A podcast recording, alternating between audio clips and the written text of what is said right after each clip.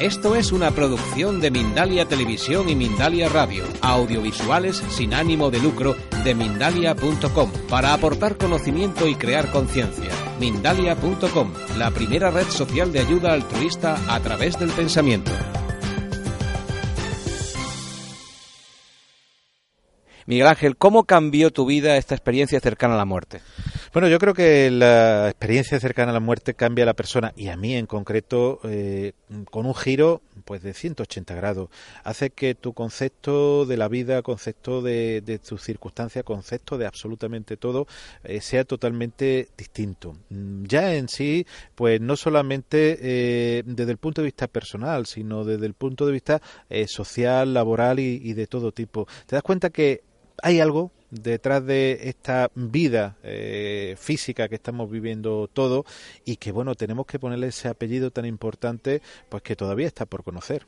Tú te encontrabas investigando esta vida después de la vida, el fenómeno del el encuentro con el más allá, antes de tener esta experiencia cercana a la muerte, ¿no? Sí, bueno, llevaba muchos años investigando pues esta experiencia cercana a la muerte en mi entorno de trabajo habitual, en el, en el hospital. Algo realmente impactante porque te das cuenta que los casos iban llegando a ti uno detrás de otro y tenía la oportunidad de, de investigar desde el punto de vista médico y científico una realidad, como digo, que que, estaba ahí que, y que no podíamos darle explicación. Cuando un científico eh, encuentra algo que un campo importante que, que tú puedes investigar, buscar eh, y sacar ciertas conclusiones y muchas veces muchas más preguntas que conclusiones, te das cuenta que, es un campo por, por, abrir y una realidad por, por conocer. ¿Cuáles son los detalles más impactantes que tú recuerdas o que se quedaron eh, eh, ahí eh, clavados en tu, en tu mente de todo el proceso que viviste?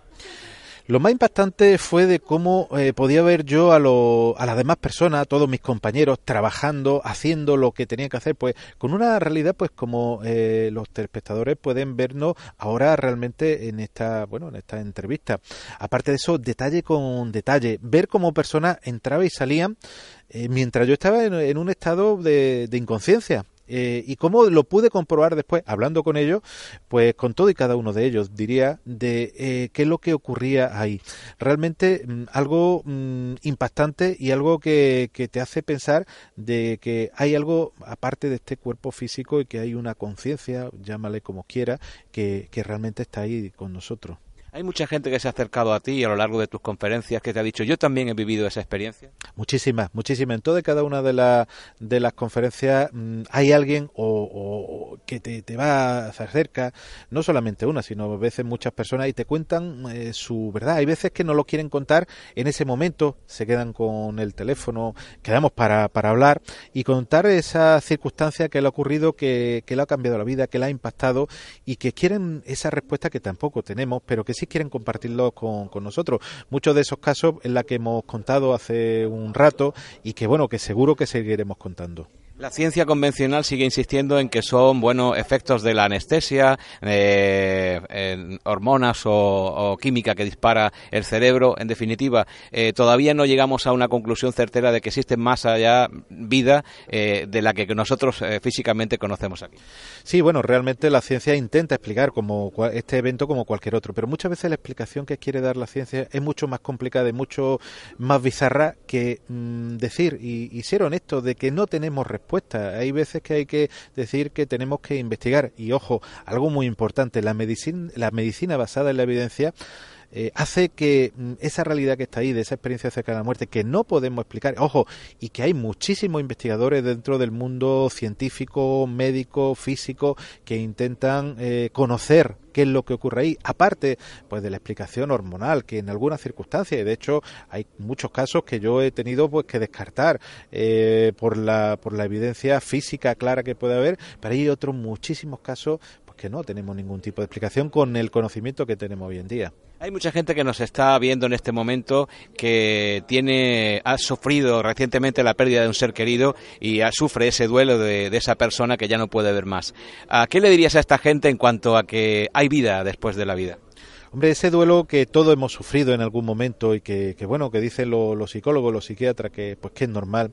la pérdida física de ese ser querido pero hay que pensar pues que eh, hay una serie de indicios importantísimos y para mí irrefutables de que después de esta vida hay otra realidad totalmente distinta donde nuestra conciencia eh, sigue perdurando y donde nuestros conocimientos pues se irán y ampliando y que en un momento determinado aquellas personas pues que han sufrido o que hemos sufrido la pérdida de un familiar eh, se pueden reconfortar que esa realidad está ahí y que nuestros familiares pues están en otra realidad que, que bueno que nosotros más tarde o más temprano tendremos que llegar a conocer también. Nos hablabas antes de un programa, tu programa que haces en, eh, entre amigos prácticamente y que está llegando a muchísima gente. Eh, bueno, ¿quieres continuar con el programa? ¿Qué proyectos tienes? Uy, ese programa es, como digo yo, mi hijo, mi hijo radiofónico. Eh, realmente empezó como, como una experiencia de, de tratamiento, una terapia ocupacional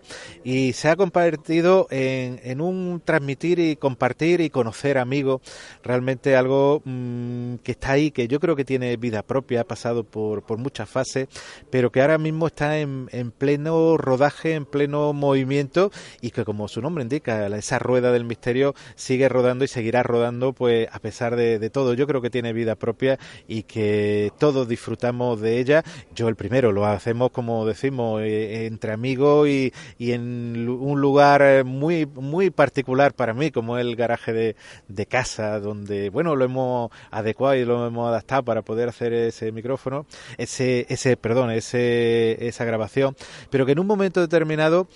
eh, llegar como, como ayer veía a, todo el mundo prácticamente,